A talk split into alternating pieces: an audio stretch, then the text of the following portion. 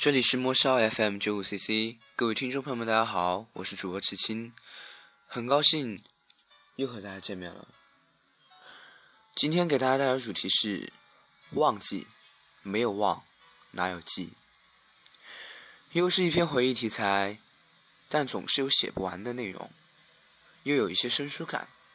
有些内容要放在三年前去写，我可以写的滔滔不绝，催人泪下；放到两年前。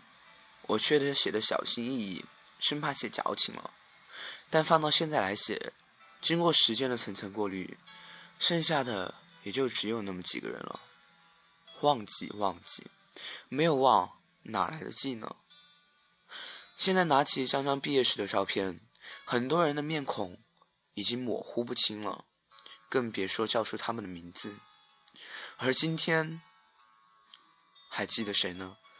依稀的记得幼时的一位玩伴小兵，那时候和外婆住在一栋四层楼的老式公寓里，楼下每天都有许多小朋友在做游戏，我也经常在吃完晚饭后下楼和大家一起玩捉迷藏、写大字、跳房子等游戏，天真无虑，这便是童年。身边有许多小伙伴，而玩的最好的莫过于便是小兵了。小兵就住在我家楼上，他也是和外婆住在一起。我们因为外婆是好朋友，所以我们自然而然也成了好朋友，是不是很有趣？我们每天形影不离，走过了六年的时光，太多的细节已经记不清了，只记得五年级的那个六一，是我人生中第一次，也是唯一一次翻墙出来校门，和他出去玩儿。结果第二天，则是站在办公室写保证书。还有一次，我们跑到楼顶的天台上去玩，结果忘了时间，扫地的阿姨把天台锁了起来。孤立无援的我们，最后只好铤而走险，从楼外玩了个高空迂回。五楼的高度啊！那一年我们才十岁，好不刺激，对不对？现在想想都害怕。那时什么都不懂。但却如此疯狂，然后，然后就没有然后了。六年级毕业典礼已经被我忘得一干二净，毕业照也已经不知道失踪了多少年。至于小兵，他回到了父母身边去读初中，就这样静悄悄的走掉了。这几年再也没有他的消息，好像他从来就没有来过我的世界。随后进入了初中，那时候的我十分内向，不爱说话。别人找我搭话，我会总是不理别人。一天到晚觉得过得十分的虚浮，没有真实性，所以记忆也不是非常的清晰。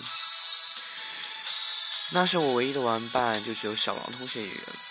我和他是同一所小学升上来的，每天上学都会经过他家门口，叫他一起走，我们一起吃街摊。吃早餐，是零零碎碎的东西。我想，我吃货的属性就是从那一天已经开始萌发了吧。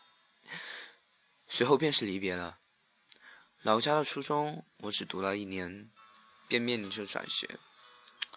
离别的时候，我没有告诉任何人，就这么静悄悄的走了。那时的自己或许还可能太小，还不明白离别意味着什么。就这样。我来到了四川的京外校，那是我性格改变的一个地方。在那个学校，那个班级里，发生了太多太多的故事。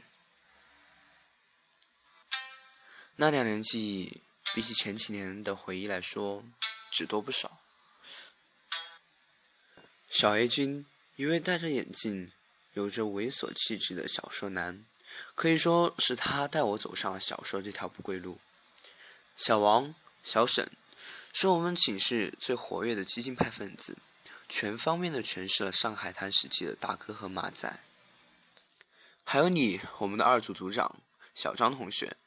我们二组是一个女性主权阶层，严重的阴阳失调让我们这些男同胞过着如同阶下囚一般的生活，而你又是一只学霸，更是独领风骚，偏偏还对你无可奈何。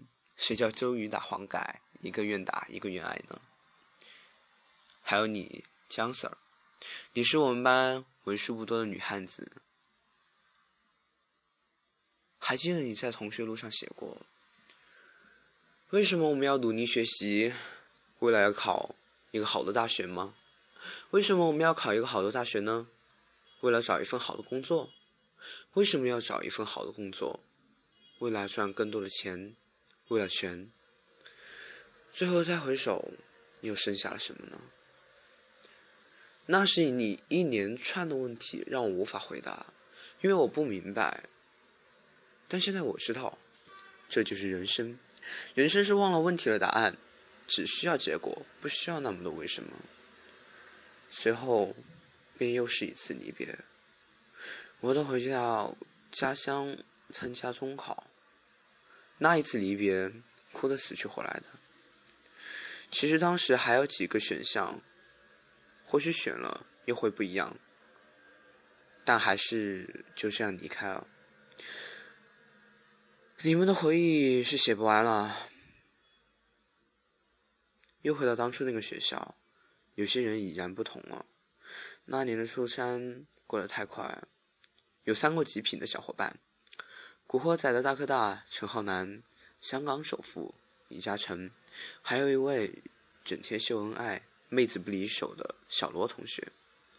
而我自然成为了最平凡的一位。那年开始接触了，还不是那么火的电竞，人皇 Sky、兽王瓜比、第五种族、月神梦、小狮王 FLY 百分百三弹等。那时所有一切的故事，都终止于中考完后的那个午后。天是蓝的，不想再回忆下去了，因为我总感觉。我现在越来越像是在诉说一个别人的故事，这么没有真实感。后来的几年太过的曲折，就是想写我也无从写起了。而现在，现在的故事，等我忘了，再记下来吧。